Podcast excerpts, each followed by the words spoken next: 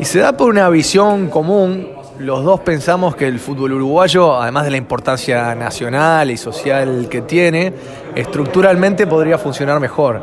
Entonces intercambiábamos los puntos de vista que nosotros teníamos, yo por el conocimiento que tengo del fútbol de afuera, de Europa, y las ganas que tengo que lleguemos a ese mismo nivel de profesionalización, que le dé eso más fuerza a los clubes para ser instituciones que permitan la originación de talento, el desarrollo de ese talento y sean organizaciones deportivas, sociales, muy, muy fuertes que generen una nueva industria para el país, que generen oportunidades, desarrollo para nuestros jugadores y que además mañana fomenten el talento que vamos a precisar. ¿Te acordás las generaciones que pasamos con un cuadro que no se clasificaba para los mundiales? Si no tenemos un fútbol fuerte que permita el desarrollo de los talentos, seguramente vayamos hacia menos y menos resultados en el futuro.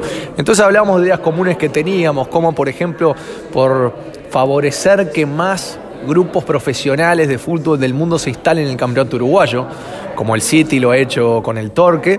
Yo conozco una cantidad de grupos que están interesados en adquirir o participar en clubes de fútbol uruguayo. Entonces, ¿qué condiciones de garantías puede generarle la AUF? para que eso se haga de manera más rápida. Grupos del exterior que, que, vengan a invertir o a adquirir y a convertir SAD, por ejemplo, a diferentes equipos. Claro, y como ha pasado en realidad en el fútbol mundial esos grandes inversores que se hicieron de, de, de clubes de fútbol, como puede ser del PSG, al Liverpool, al Newcastle la semana pasada.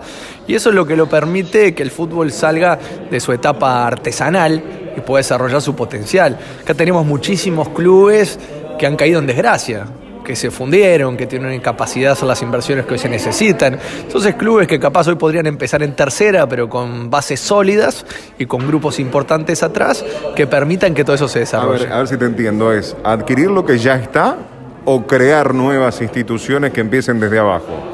Yo creo que la, la, prioridad es lo que ya está. Porque los clubes tienen una historia, tienen un arraigo social, tienen clubes que capaz fueron campeones uruguayos y que hoy no están compitiendo por falta de recursos. Entonces los dos coincidíamos en que es mucho mejor tratar de potenciar las instituciones existentes o hacer renacer muchos de esos clubes históricos y que sería una lástima tener que empezar con clubes nuevos por los problemas del pasado que se arrastran. ¿Y qué, tan, qué tan real y qué, tan, qué tanto se puede plasmar en nuestro fútbol? Por ejemplo, un Juan Sartori, que tiene un equipo inglés, ¿Está interesado, por ejemplo, en el fútbol uruguayo, en algún equipo como para invertir? Sí, no, yo ya lo dije en, la campaña del año pasado, estaba muy ocupado y ahora con la ley de urgencia, pero es algo que a mí me encantaría, poder hasta que el club, ponerle que el Sunderland tenga un club aquí afiliado, o hasta ¿Ya alguno con cariño? Y estábamos mirando varios, que está, es interesante. Siempre historias así de poder agarrarlos desde el ¿En principio. En su momento te habías reunido o con Miramar o con Central, no lo recuerdo. No, estudié una cantidad de ah, clubes, sí, sí, sí. Ya hace mucho tiempo que es un, proyecto que tengo y que me encantaría poder realizar en algún momento. Hasta ahora fue la falta de tiempo lo que hizo que no funcione. Entonces yo seguramente termine haciendo un proyecto con un club de fútbol, pero creo que la oportunidad es justamente de muchísima más gente y grupos que en ese sentido hagan renacer los grandes clubes del pasado. La, la imagen como a seguir es esta secuencia y esta bajada que hace el Manchester City con Torque y todo lo demás, y ahora mismo, por ejemplo, con la creación de un campo deportivo de primer nivel, ya con la construcción ahora del mes de junio. Y hace pocas horas se veía esa inversión, más de 5 millones de dólares a invertir en un complejo deportivo, de formación, de academia, esas inversiones que son difíciles para los clubes de nuestro país hacer de manera independiente.